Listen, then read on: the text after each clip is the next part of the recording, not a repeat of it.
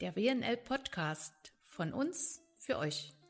Ein Frauennetzwerk verrät Anekdoten aus dem Alltag erfolgreicher Frauen. Ehrlich, persönlich, authentisch.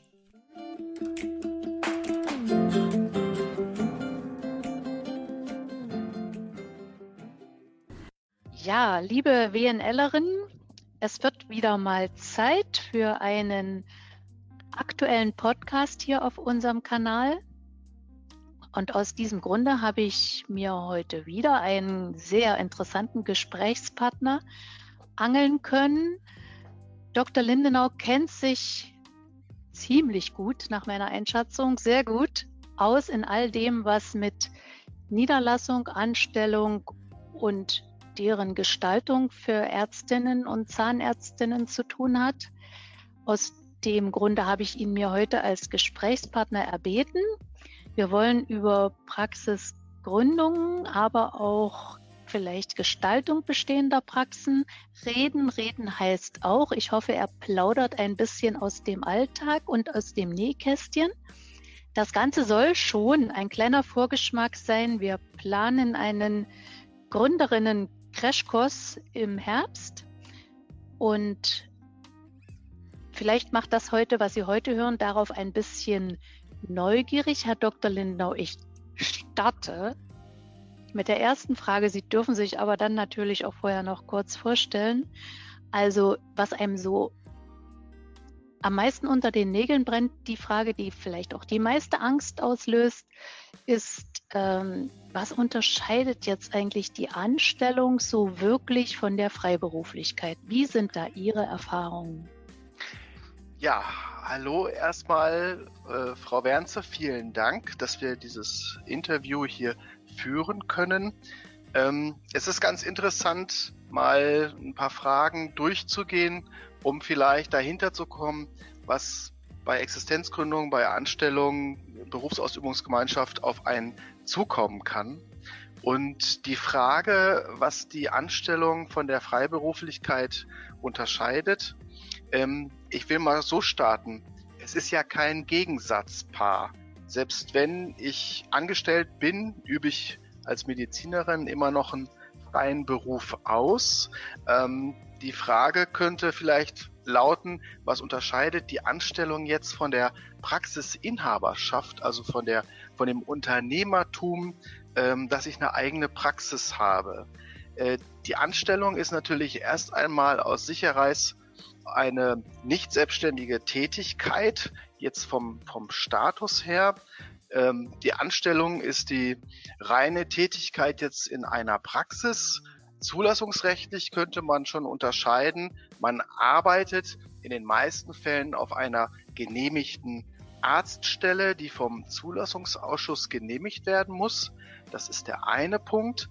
Man hat keine eigene Zulassung in dem Sinn, die Arztstelle ist der Praxisinhaberin zugeordnet, die selber, das ist eigentlich schon aus Sicht des Zulassungsrechts die, das, das der deutlichste Unterschied, selber eine Zulassung innehat. Und insofern kann man sagen, die Unternehmerin hat die Zulassung, den Zulassungsstatus selbst und die angestellte Ärztin, Kollegin arbeitet nur, arbeitet auf einer Arztstelle.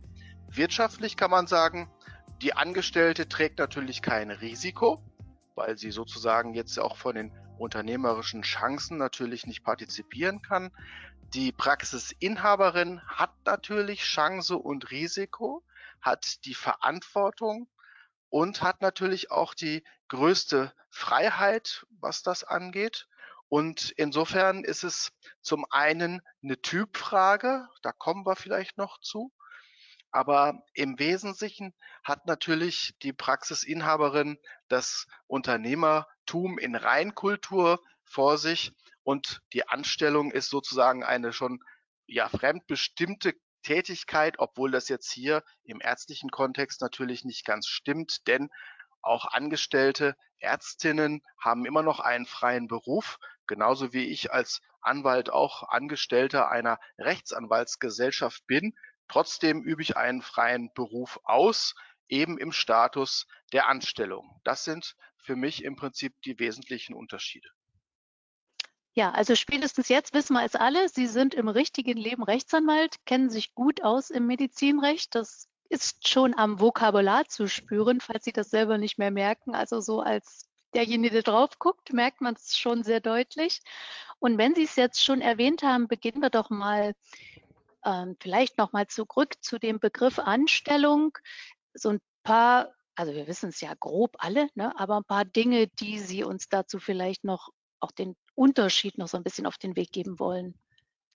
Naja, zum einen muss ja die Arztstelle Sie haben den Fachbegriff schon gehört, erstmal da sein. Das ist ja im gesperrten Bereich, wo es nur begrenzte Zulassungen gibt, erstmal ein Kunststück, weil man sich die Frage stellt, naja, ich kann ja nicht so einfach anstellen. Die Arztstelle kommt ja nicht irgendwo aus dem, aus dem Computer, wo ich vielleicht eine Taste drücke, sondern die Anstellung muss ja auch im Sinne der Bedarfsplanung passieren.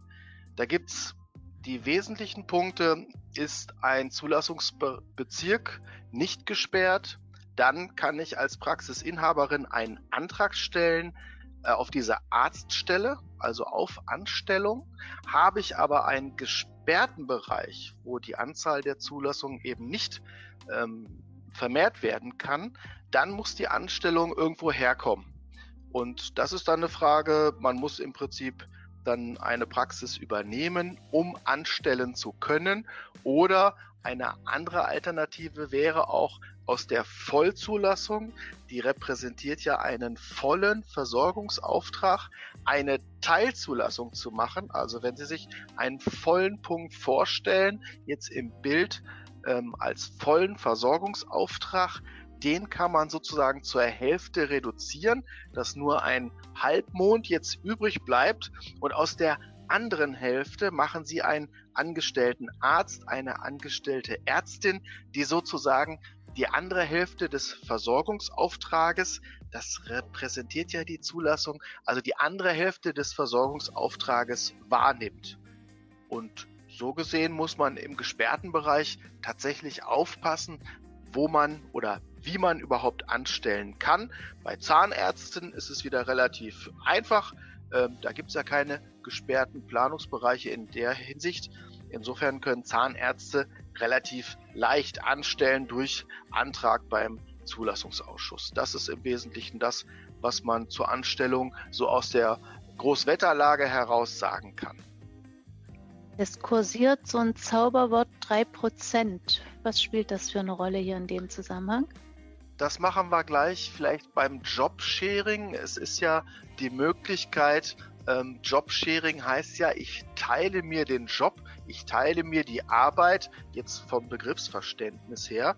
Was wird auch geteilt? Der Zulassungsstatus wird geteilt. Wenn Sie sich jetzt den vollen Punkt wieder vorstellen, dann kann man beim Jobsharing so einen kleinen Punkt so eine leere Hülse daran malen. Das ist bildhaft Jobsharing. Warum? Weil es im gesperrten Bereich, wo es keine freie Zulassungsmöglichkeit gibt, ähm, trotzdem die Chance geben soll, dass junge Ärzte in bestehende Praxisstrukturen kommen. Die teilen sich also sozusagen den großen Punkt, arbeiten zu zweit, sind als Jobsharing-Praxis zugelassen haben also einen ordentlichen Zulassungsstatus und die drei Prozent, was Sie ansprechen, betrifft die abbrechenbare Honorarmenge. Jobsharing-Praxen sind auf einen Zuwachs von drei Prozent des Gesamtpunktzahlvolumens oder des Gesamtbudgets, die gesamte abbrechenbare Menge beschränkt, so dass man sich also wirtschaftlich überlegen muss, wenn ich jetzt zwei Ärztinnen habe, die hier wirtschaften wollen, muss ich mir natürlich überlegen, was es mit den zwei Prozent auf sich hat. Es spielt also eine Rolle, wie die Honorarbegrenzung sich tatsächlich konkret auswirkt. Und das würde ich vor Ort immer klären mit den zuständigen Gremien der KV auf der einen Seite und davon insbesondere mit den Abrechnungsabteilungen auf der anderen Seite, weil wir auch Praxisfälle haben, zum Beispiel im hausärztlichen Bereich, wo es zum Beispiel faktisch keine ähm, Abrechnungsdeckelung der Leistung mehr gibt. Also das kann von Bezirk zu Bezirk unterschiedlich sein. Da sollte man sich, was das abrechenbare Volumen und eine mögliche Begrenzung angeht, auf jeden Fall schlau machen vor Ort bei der zuständigen KV-Abteilung. Okay, ich höre raus, die drei Prozent sind schon gegeben, aber sie gelten nicht überall, um es mal mit einfachen Worten zu sagen. Ja. Das kann durchaus von KV zu KV und von Stadt zu Stadt unterschiedlich sein. Richtig. Ähm, wenn Sie sagen Jobsharing, da gibt es was und das teilen sich zwei, nenne ich jetzt mal mit eigenen Worten, dann hat ja jeder von beiden noch so ein bisschen Kapazität übrig, wenn er denn will. Kann ich denn verschiedene Anstellungsverhältnisse haben, mehrere nebeneinander? Ja, ich kann Teilzeitverhältnisse als Ärztin in mehreren Praxen haben. Ähm, es ist die Möglichkeit, dass ich also die Arztstelle, wir hatten das ganz am Anfang von unserem Podcast erklärt, ähm, teilen kann, dass ich in Teilzeit arbeiten kann. Eine Vollzeit-Arztstelle ist also insgesamt auf vier Ärzte teilbar. Und daran können Sie auch erkennen, dass man durchaus, wenn man es jetzt hochrechnet, tatsächlich in äh, vier Praxen theoretisch arbeiten kann. Das Berufsrecht spielt hier eine Rolle. Möglicherweise gibt es da nur eine Beschränkung auf drei. Aber ich kann sozusagen in mehreren Praxen jeweils Teilzeitverhältnisse haben. Ähm, das ist nicht unbedingt selten, denn wir haben ähm, zum Teil hoch ausgebildete Ärztinnen in den Praxen, die gleichzeitig, sei es in der Klinik zum Beispiel, teils in den Praxen über Anstellungsverhältnisse verfügen. Das ist also so die Tendenz, je ähm, spezialisierter die Leistungsmöglichkeiten der Ärztinnen sind, desto eher sind sie auch gefragt und da kann es durchaus sein, dass wir hier mehrere Anstellungsverhältnisse tatsächlich haben. Durchaus auch neben der eigenen Selbstständigkeit, neben der eigenen Teilpraxis, die es ja auch gibt, sozusagen in Teilzulassung eine eigene Praxis zu führen, kann es also denkbar sein, dass ich als Unternehmer auch angestellt bin, gleichzeitig in einer Klinik. So, jetzt bin ich angestellt. Ich stelle mir vor, in einer GKV-Praxis. Ich bin noch jung. Ich weiß noch nicht, wo wohin die Reise geht. Vielleicht habe ich ja Interesse, irgendwann mal diese Praxis zu übernehmen. Was raten Sie mir? Soll, gibt es irgendwas, worauf ich schon achten soll? Naja, bin ich der Typ dazu? Vielleicht könnte man sich diese Frage stellen, aber ich würde es eher anders aufreißen äh, aus dem Blickwinkel, traue ich mir das zu? Denn niemand wird gleich als äh, hochkarätige Unternehmerin geboren. Es ist die schlichte Frage, kann ich mir das zutrauen, einen eigenen Praxisbetrieb mit allem, was damit zusammenhängt, zu führen? Ähm, habe ich vielleicht auch die Möglichkeit, mit einer Partnerin die Praxis gemeinsam zu führen. Das gibt es nämlich auch.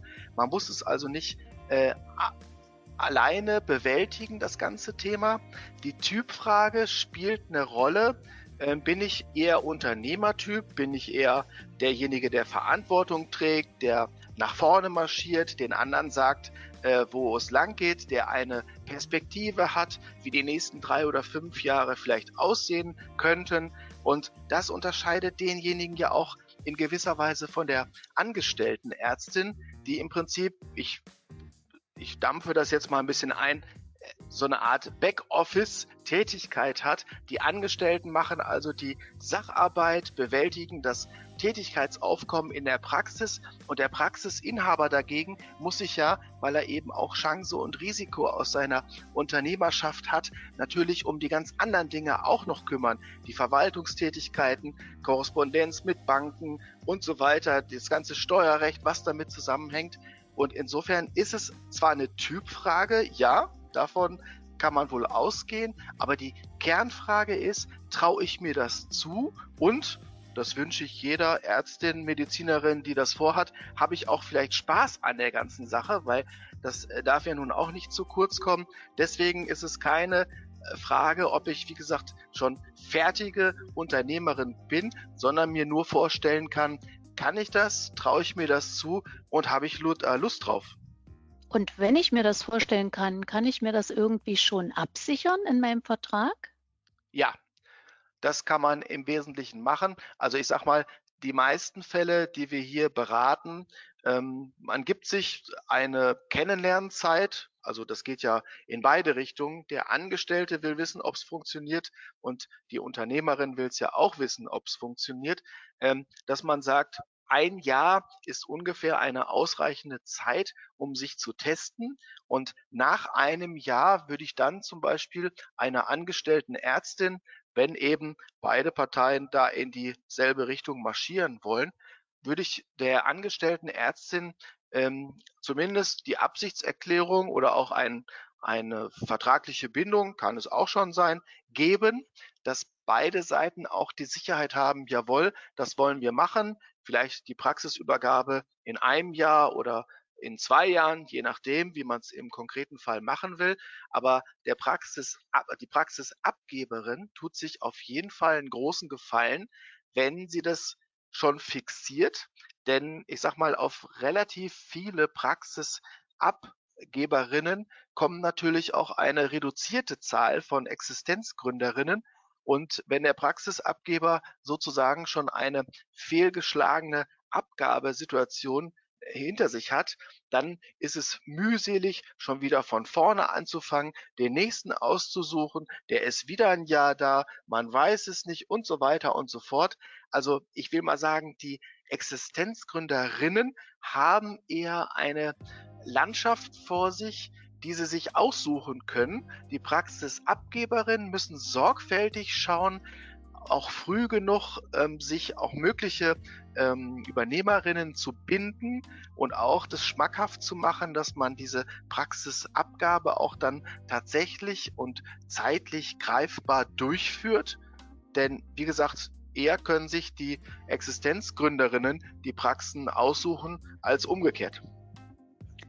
So, jetzt bin ich eine von den mutigen Gründerinnen, die auch bereit ist zu springen und selbst wenn noch nicht alle Unternehmerqualitäten da sind, manchmal wächst man ja auch mit seinen Aufgaben. Also das ist jetzt mal die Stelle, wo ich auch mal ein bisschen Mut machen möchte, vor allem den Frauen. Das erleben wir nicht so selten, dass das Zögern viel weiter verbreitet ist als bei den Männern. So, ich bin jetzt soweit und sage, okay, ich springe. Welche Möglichkeiten habe ich dann? Es gibt ja verschiedene Strukturen, so viel ich weiß, in die man eintreten kann. Sie haben da bestimmt genaueres auf Lager.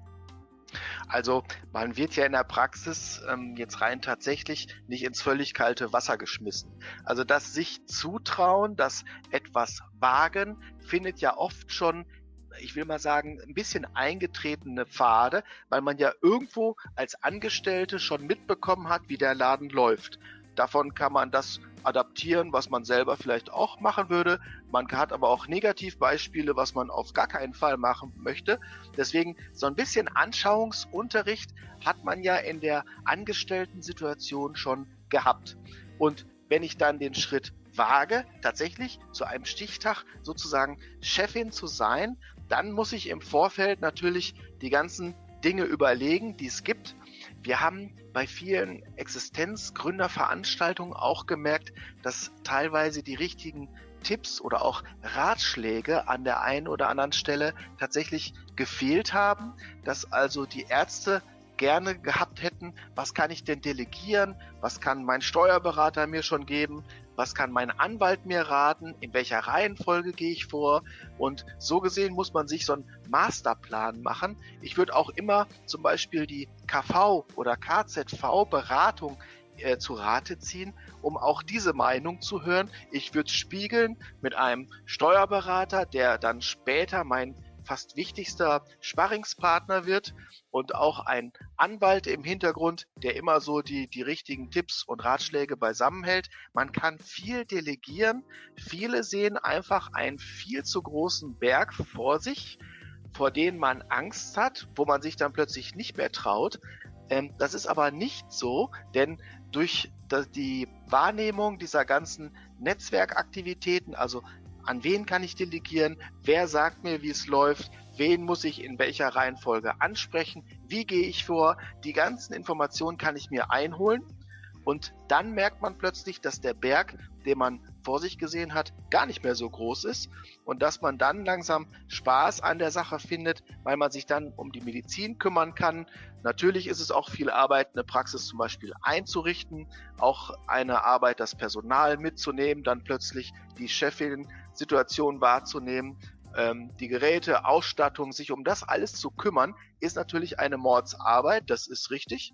Nur man ist nachher umso stolz auch darüber zu sehen, was man geschafft hat. Und nach zwei, drei Jahren Existenzgründung sind die meisten Mandanten sehr stolz und sehr ja dankbar für diese erste Zeit, wo sie denken, ich habe einen wunderschönen Beruf und jetzt bin ich sogar selbstständig und Herren sozusagen im eigenen Haus. Das erinnert mich jetzt glatt, Herr Dr. Lindenau, an einen vergangenen Podcast, wo auch eine Ärztin, die jetzt seit mehreren Jahren niedergelassen ist, mir gesagt hat, also wenn sie gewusst hätte, dass sie am Anfang durchaus dieses Delegieren von Angstpaketen, ne? Ja, ähm, ja. ja, also auch üben kann und auch praktizieren muss und zum Schluss alles wieder zusammenzuführen, das wäre einer der wichtigsten Ratschläge, die sie jungen Gründerinnen mit auf den Weg geben möchte. Und das höre ich jetzt bei Ihnen auch so raus. Ja. Also so ein Mut zum Delegieren und dann auch wirklich Chef sein ist fast genauso wichtig an der Stelle, in der Phase zumindest, wie die ganze medizinische Ausbildung, die ja eigentlich ist, das ist, was man am liebsten macht. Ne? Ja, ergänzend könnte man vielleicht noch die Geschichte mit der Honorarabrechnung, ähm, ist natürlich auch so ein Kernelement, weil da kommt's Geld her sozusagen, dass viele Existenzgründer sagen, ich will mich einmal in diese ganze Abrechnungsmaterie reinfuchsen. Ich will wissen, wie das geht mit den Ziffern, mit den GKV-Ziffern, mit der GOE und der ganzen Geschichte. Und wenn ich das einmal verstanden habe, dann kann ich auch diesen ja sensiblen Bereich, Abrechnungsbereich, weil es halt ums Geld geht, ähm, auch delegieren, weil dann hole ich mir auch jemanden rein oder ich habe vielleicht schon eine, wie sagt man, eine etwas ähm, bessere Kraft im Personal, die ich dann ebenso als erste Praxismanagerin einsetze, auch mit dem Haupttätigkeitsfeld der Abrechnung und der Honorarüberprüfung, Aussteuerung und so weiter. Also beim, bei der Abrechnungsgeschichte will ich das Delegieren so ein bisschen einschränken, dass die meisten Existenzgründer sagen, da fuchse ich mich einmal richtig rein, System verstehen, die wichtigen Punkte verstehen und nachher dann im Prinzip delegieren an eine Fachkraft entsprechendes Profil. Okay, das habe ich verstanden. Also scheint mir auch sinnvoll an der Stelle. Also man muss es verstanden haben. Da kommt man einfach nicht drum herum. Man muss ja. es dann nicht unbedingt tagtäglich machen. Aber bitte genau. Schritt eins nicht vergessen. Das kann ja auch mal an die wirtschaftliche Substanz gehen. Richtig. Äh, Herr Dr. Lindau, wenn man von Ihnen Vorträge hört, dann geschieht es irgendwann, so ist es mir jedenfalls passiert, dass dann so komische Abkürzungen wie VAAA BAC ins Spiel kommen. Ich mhm. glaube, die müssen wir uns heute auch antun. Ja, also ähm, in Zeichnungen oder wenn Sie Skizzen finden im Internet, kürzt man zum Beispiel den Vertragsarzt ab mit VA. Das ist also der Arzt, der selber eine Zulassung hat. Also man würde dann einen großen Punkt malen, jetzt in meinem Verständnis, in meiner Bildwelt einen großen Punkt malen und VA drunter schreiben. Das wäre dann der, der freiberuflich tätige Vertragsarzt in Vollzulassung. Ähm, den gibt es natürlich auch in Teilzulassung. Halbmond haben wir eben schon gehabt. Ähm, AA oder AS ist dann der angestellte Arzt oder die Arztstelle. Das Gesetz spricht von Arztstelle. Angestellter Arzt, also angestellter genehmigter Arzt von Zulassungsausschuss genehmigt. Ähm, das ist die zweite Abkürzung, was das angeht. Und die BAG, die BAG, das hat mit Bundesamt für den Güterverkehr nichts zu tun. Das ist die Berufsausübungsgemeinschaft, die es gibt. Der Begriff ist schon etwas älter, im Jahre 2009 eingeführt. Und so gesehen ist es also die alte Gemeinschaftspraxis, ähm, die jetzt BAG, also Berufsausübungsgemeinschaft heißt. Aber keine Angst, ich habe noch nie den Fall gehabt, dass ähm, ein Schild moniert wurde von der Ärzte- oder Zahnärztekammer wenn draußen am Gebäude immer noch Gemeinschaftspraxis draufsteht. Also das ist ein ja juristisch neuer Be oder schon älterer Begriff, der aber letztendlich nicht dazu führt, dass alte Praxisschilder an den Häusern äh, falsch sind, wenn da noch Gemeinschaftspraxis draufsteht. Verstehen die Menschen, glaube ich, auch viel besser. Mal so ja. nebenbei. Also ich habe ja vorhin gelernt, ein VA kann bis zu vier AAs anstellen. Das wäre, glaube ich, rein rechnerisch und, und praktisch möglich. Ähm, bin ich da jetzt richtig? Ja, man kann also, ja. wenn man von oben drauf guckt auf unsere Bilder und Zeichnungen, wenn wir also Mandantinnen-Gespräche haben, ähm, gehen die immer ganz stolz mit ganz vielen Bildern nach Hause, wo wir Punkte und Striche malen, um die Praxen dort auf dem Zettel äh, zu gestalten. Und deswegen zählt man ja von oben sozusagen die Versorgungsaufträge zusammen. Und wenn zum Beispiel ein Einzelarzt jetzt eine Kollegin anstellen will, dann würde ich also ein einen großen Punkt malen mit einem Strich drunter. Da würde neben dem Punkt VA stehen und neben dem Strich AS, weil das wäre dann ein zugelassener Arzt mit ähm, genehmigter Arztstelle. Und ähm, man kann das wieder umwandeln in eine BRG, in eine Gemeinschaftspraxis. Da würde man zwei zum Beispiel volle Punkte nebeneinander malen. Man würde einen Kreis drum machen und dann BRG reinschreiben. Das ist also die ähm, genehmigte Tätigkeit in Berufsausübungsgemeinschaft, die vom Zulassungsausschuss genehmigt werden muss. Und äh, so gesehen ist es immer gut zum Verständnis auch der Mandantinnen in unseren Gesprächen, dass wir immer Bilder malen, weil da kann man sich sehr leicht vertun bei diesen Praxiskonstrukten. Viele Wege führen nach Rom, Herr Dr. Lindenau. Ein paar Worte vielleicht zur Einzelpraxis. Die Einzelpraxis wurde in den letzten Jahren immer für tot erklärt. Das ist völliger Blödsinn. Ähm, wir haben noch sehr viele Ärzte in Einzelpraxis tätig. Wir haben sehr viele Existenzgründer, die sich zwar ähm, auch BRGs anschließen, also denen beitreten, sagt man. Ähm, wir haben auch viele Einzelpraxisübernahmen immer noch.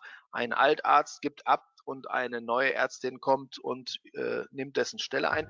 Also ähm, die Einzelpraxis ist immer noch eine Chance ähm, für Ärztinnen, auch für eine lange Zeit, ähm, eben bis zur Rente sozusagen als Einzelärztin tätig zu sein. Äh, man sieht zwar immer große Schilder mit MVZs, also medizinischen Versorgungszentren entsprechender Größe. Das macht einem irgendwie vielleicht Angst oder flößt Respekt ein. Aber die Einzelpraxis ist noch lange nicht tot. Genauso wie es den Einzelanwalt gibt oder den Einzelsteuerberater, wird es auch in Zukunft die Einzelpraxis von Ärzten, sei es egal in welcher äh, Fachrichtung oder in welcher Ausrichtung, das ist völlig unerheblich, wird es auch die Einzelpraxis noch länger geben. Die kann ich, wenn ich richtig informiert bin, ja nun selbst gründen oder ich kann sie mir auch kaufen, um das jetzt mal ja. salopp zu formulieren. Ja. Ein paar Tipps noch zu diesen Unterschieden und was dabei zu beachten ist. Also die Alternative, jetzt eine Einzelpraxis zu kaufen oder frei zu gründen, ähm, da spielt ja im Wesentlichen die Rolle, habe ich einen gesperrten Bereich oder habe ich keinen. Ähm, Im gesperrten Bereich kann ich tatsächlich nur eine Praxis übernehmen, käuflich erwerben. Ähm, kommt ganz auf die Facharztgruppe an, ob es jetzt für 50, 70, äh, 400 oder 700.000 Euro sind. Ähm, das kommt ganz drauf an. Ähm, ich kann eine Einzelpraxis frei gründen, wenn ich eben von der Zulassungssituation ähm, im Prinzip freie Zulassungen habe. Oder ich mache nur privatärztliche Tätigkeit. Da habe ich ja mit den ganzen Zulassungen gar nichts zu tun. Das kann ich also immer machen. Und im Wesentlichen kann man sagen, die Einzelpraxis frei gründen können im Prinzip Hausärzte in Deutschland, weil es sehr viele Bezirke gibt, wo es eben zu wenig Hausärzte gibt, unterversorgte Gebiete, wo also eine freie hausärztliche Gründung einer Praxis möglich ist. Und das andere große Feld sind natürlich die Zahnärzte, wo ich im Prinzip auch neu gründen kann, ohne Praxisübernahme. Aber die meisten Facharztqualifikationen zum Beispiel unterliegen der Bedarfsplanung, sind meistens gesperrt. Und deswegen komme ich nur dahin, wenn ich auch eine Praxis wie Sie eben gesagt haben, äh, kaufe. Ja, und wenn ich was kaufe, dann schließe ich einen Vertrag ab. Und wenn ich einen Vertrag abschließe, dann gehen immer schon alle Alarmglocken an. Aufpassen, wo sind die Fallstricke? Das ist natürlich, das sprengt unseren heutigen Podcast, aber vielleicht ein paar Stellen, auf die man achten sollte, können Sie vielleicht auch hier erwähnen. Ja, das ist jetzt blöd, typisch juristische Antwort. Es kommt immer darauf an, was ich da vor mir habe. Ähm, eine Einzelpraxis hat im Wesentlichen, ich ähm, gehe es mal durch gedanklich. Der Kaufgegenstand, was kaufe ich, sind die materiellen Dinge und die immateriellen Dinge. Materiell sind die Gerätschaften, die werden in einem Anlageverzeichnis aufgeführt. Äh, die stehen also da drin. Das hat der Steuerberater alles mitgeschrieben. Das kauft man im Prinzip mit. Immateriell übernehme ich die Patienten. Ähm, wenn ich die Patienten übernehme, muss ich sozusagen ähm, auch immer an das Einverständnis der Patienten denken. Das muss im Vertrag in einer ganz gewissen Art und Weise vereinbart sein, sonst ist der Vertrag nichtig. Also da auf jeden Fall aufpassen. Das andere, was wichtig ist, was ich übernehme, das sind ja die Helferinnen und Helfer, die ich dort habe oder eben angestellte Ärzte, wie gesagt, je nach Fall. Also das Personal geht über das ist im deutschen Arbeitsrecht so geregelt, dass es ein Automatismus ist. Alle bestehenden und auch alle ruhenden Arbeitsverhältnisse gehen auf den Erwerber über. Da gibt es auch, ich sag mal, eine Großwetterlage an Klauseln, die dort reingehören. Das andere, woran man noch zu denken hat, ist natürlich der Mietvertrag. Da würde ich ein Ausrufungszeichen auch deswegen dran machen, weil der Standort für die Praxis natürlich ganz ganz äh, wichtig ist generell entweder ich bin dabei und suche mir einen neuen Standort als Erwerber oder ich habe ein großes Interesse daran, auch die, die Praxis, den Standort und damit auch den Mietvertrag zu übernehmen.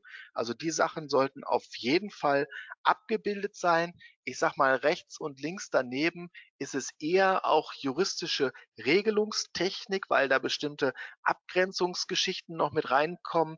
Die Haftungssituation wird abgebildet und dann haben wir vielleicht noch ein Wettbewerbsverbot und sonstige Sachen rechts und links. Aber im Wesentlichen die vorgenannten Dinge und ansonsten ist es vielfach juristische Regelungstechnik, anders als ein BRG-Vertrag zum Beispiel. Also der Vertrag zur Berufsausübungsgemeinschaft regelt ja sozusagen das tägliche Miteinander, ist auf oft umfangreicher als der Praxisübernahmevertrag. Und beim BRG-Vertrag kann ich mir also richtig Gedanken machen. Da muss also auch richtig Substanz dahinter sein.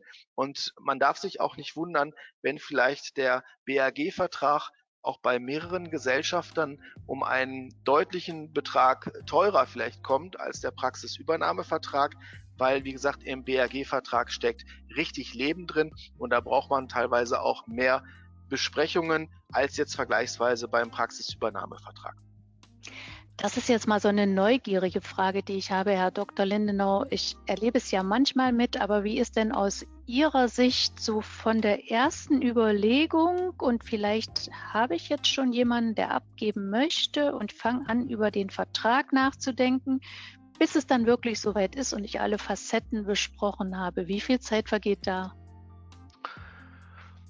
Das kann auch relativ schnell gehen. Also wenn wir die Fälle haben, wo zum Beispiel der Angestellte schon den Laden kauft, ähm, dann kennt er im Wesentlichen seine Pappenhammer. Dann kann das sehr schnell gehen. Wenn jemand neu in eine Praxis kommt, verhältnismäßig neu, dann äh, hat man vielleicht zwei Besprechungen tatsächlich. Also dieser Punkt, sich zu vergewissern, was ich kaufe, ähm, kann dann schon einige Wochen, vielleicht sogar auch einige Monate dauern. Aber im Wesentlichen, ich sag mal, hätten wir jetzt heute, wir sind ja Stand Ende Juni und äh, eine Existenzgründerin wollte jetzt zum 1.10. oder 1.1. einsteigen, dann würden wir 1.10. vielleicht, wenn wir schnell sind, ähm, auch schaffen, wobei das Zulassungsverfahren wahrscheinlich länger dauert, weil wir dann jetzt in der in der Urlaubszeit sind. Aber jetzt, ich sag mal, mit vernünftiger Planung ein halbes Jahr von ganz am Anfang bis ganz zum Ende ist also so eine typische Zeitleiste, die wir in der Beratung einfach benötigen. Ja, und aus meiner beruflichen Profession kann ich es mir jetzt nicht verkneifen zu sagen, als Übernahmestichtag der erste, erste oder zweite, erstes aus manchen Gründen vielleicht dann steuerlich sowieso viel besser. Also ein halbes Jahr ist ja, glaube ich, keine Schande, sich so viel Zeit zu nehmen. Nein, überhaupt nicht. Ja. Das ist der ganz normale Verlauf, den wir in den ja. meisten Praxisübernahmefällen haben. Gut. Eine Frage noch, Herr Dr. Lindenau, das Zauberwort Mini-MVZ. Was verbirgt sich dahinter? Also es hängt erstmal zusammen mit dem MVZ als solches. Das ist ja das medizinische Versorgungszentrum 2004 in Deutschland gesetzlich eingefügt. Mittlerweile haben wir ungefähr fast 4000 MVZs in Deutschland am Start, die in einer Größenordnung von etwa 10 bis 12 Prozent die ambulante Versorgung in Deutschland repräsentieren. Also eine Praxisform, die sich bewährt hat, die ja als, als äh, Plattform für viele Dinge tauglich ist und die auch sozusagen den Ärzten viele Chancen bietet, sei es um anzustellen, um weiter zu expandieren, die Kurve zum Krankenhaus zu kriegen. Also das MVZ hat sich ja in der Praxis herausgestellt als ein buntes Vehikel für alle möglichen Praxisgestaltungen. Das meine ich jetzt neutral. Ähm, es gibt natürlich auch die halbseidenen Geschichten, die damit zusammenhängen. Ähm, in letzter Zeit ist diese Investorendiskussion auch aufgekommen, da sich ja Investoren über Krankenhäuser auch an MVZs beteiligen können. Das lassen wir jetzt mal heute mal raus. Ähm, aber das MVZ als solches wird jetzt auch bei mir liegen drei bis fünf Fälle schon auf dem Schreibtisch, ähm, dass die Ärzte und Ärztinnen darüber nachdenken, aus ihrer Einzelpraxis, aus ihrer Gemeinschaftspraxis ähm, ein MVZ zu machen. Das kann eine Anstellungssituation sein, das kann auch eine Expansionswunsch oder ein möglicher Exit, wie man heute sagt, ein möglicher Verkauf an einen Investor, an ein Krankenhaus, an andere Ärztinnen sein.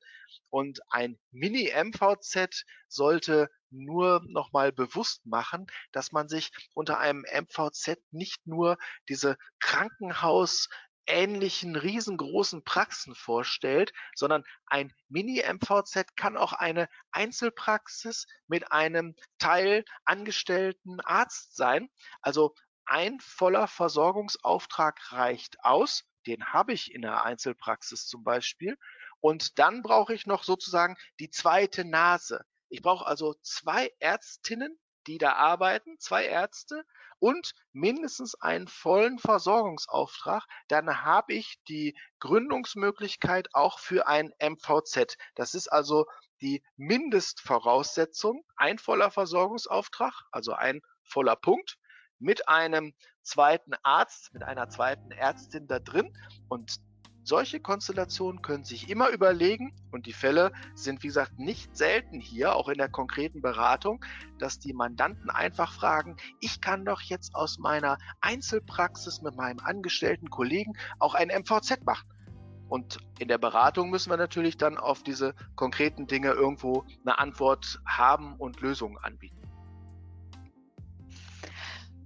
Herr Dr. Lindenau, Sie wissen, wir sind ein Frauennetzwerk und deshalb kann ich mir am Schluss die Frage nicht verkneifen, wenn Sie Frauen beraten zur Gründung oder auch Männer, stellen die andere Fragen? Verhalten die sich anders?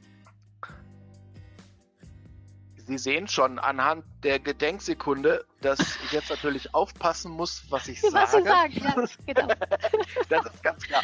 Nein, aber äh, so vom, vom Grundsätzlichen her, man merkt, dass Frauen im Umgang, in der Beratung vielleicht eine Spur penibler nachfragen, genauer sind, auch die Dinge zu hinterfragen, vielleicht auch dann ähm, in alle Richtungen mehr das verstehen zu wollen, wie Männer, die vielleicht teilweise da so ein bisschen wischiwaschi, so ein bisschen oberflächlich ähm, unterwegs sind. Ich kann mir das nur vielleicht vorstellen damit, dass die Frauen nicht nur aus dem Bedürfnis heraus zu wissen, was sie da tun, sondern Frauen haben vielleicht auch eher das Bedürfnis, was dazugehört aus dem Ganzen, dass man sich mit der ganzen Geschichte identifiziert, dass man sich auch eine Spur damit wohlfühlt, was da jetzt passiert. Also ich nehme das immer so wahr, das kann auch subjektiv, subjektiv natürlich äh, anders sein, aber dass aus diesem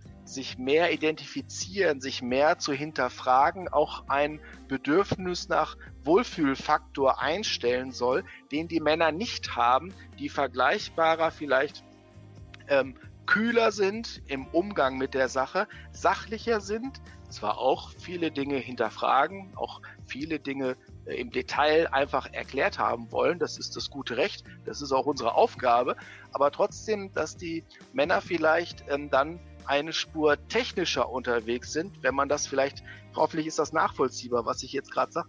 Ähm, wo ich es wieder zusammenführen kann, ist, beide verhalten sich ähnlich, wenn es darum geht, und da finden die Geschlechter wieder zusammen, jetzt aus Beratungssicht, ähm, wenn man die Praxen trennt, also im Trennungsfall, da spüre ich weniger Unterschiede bei der emotionalen Verhaftung des Ganzen, bei dem auch unsere Aufgabe ist, die äh, Beteiligten wieder zumindest so weit zusammenzubringen, dass man über die Trennung sachlich reden kann. Das ist ja unser Ziel aus der Beratung. Aber dass beide Geschlechter dann im Trennungsfall wieder ähnlich emotional agieren, dass emotional sich auch nah an sich rankommen lassen. Und wie gesagt, im Trennungsfall habe ich dann äh, nicht die großen oder größeren Unterschiede, die ich jetzt äh, grundsätzlich im, im Beratungsfall bei der Gründung von Praxen, bei der Übernahme von Praxen und so weiter äh, beobachtet habe. Ähm, aber wie gesagt, im Trennungsfall sind die Geschlechter dann wieder ganz nah beieinander. Das ist ja eine interessante Facette. Also ja, am Anfang dachte ich, okay, habe ich schon, habe ich schon fast vermutet, aber jetzt äh, der Schluss, es so auf die Spitze zu bringen, das war schon interessant.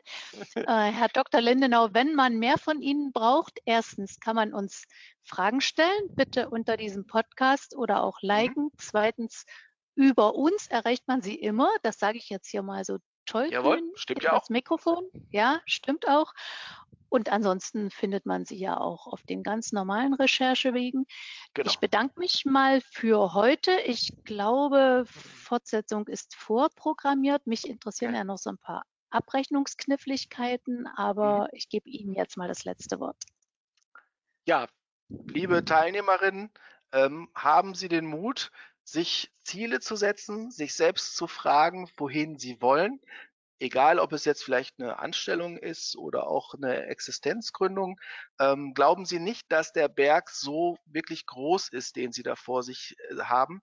Ähm, delegieren Sie, nehmen Sie die Hilfestellung rechts und links in Anspruch. Es sind Leute, die gute Ratschläge haben, die Tipps haben, die Ihnen dabei helfen.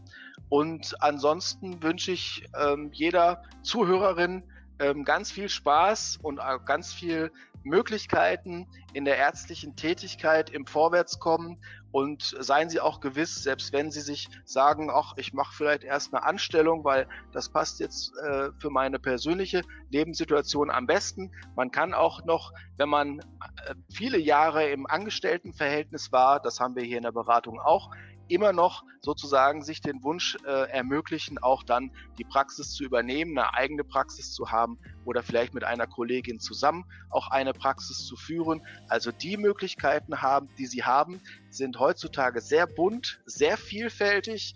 Es gibt, lassen Sie sich helfen, haben Sie Mut und wenn das alles zusammenpasst, werden Sie merken, und das bestätigen unsere, unsere Mandanten auch dann im Nachhinein, dass sie tatsächlich den schönsten Beruf auf der Welt haben. Vielen Dank. Das war's für heute. Ich hoffe, es hat euch gefallen und wenn ihr Lust habt, abonniert gerne meinen Podcast und hinterlasst mir eure Kommentare oder Anregungen. Und wenn ihr irgendwelche Fragen habt, die euch dieser Podcast beantworten kann, schreibt auch diese bitte in die Kommentare. Bis zum nächsten Mal eure Christine Wernzer.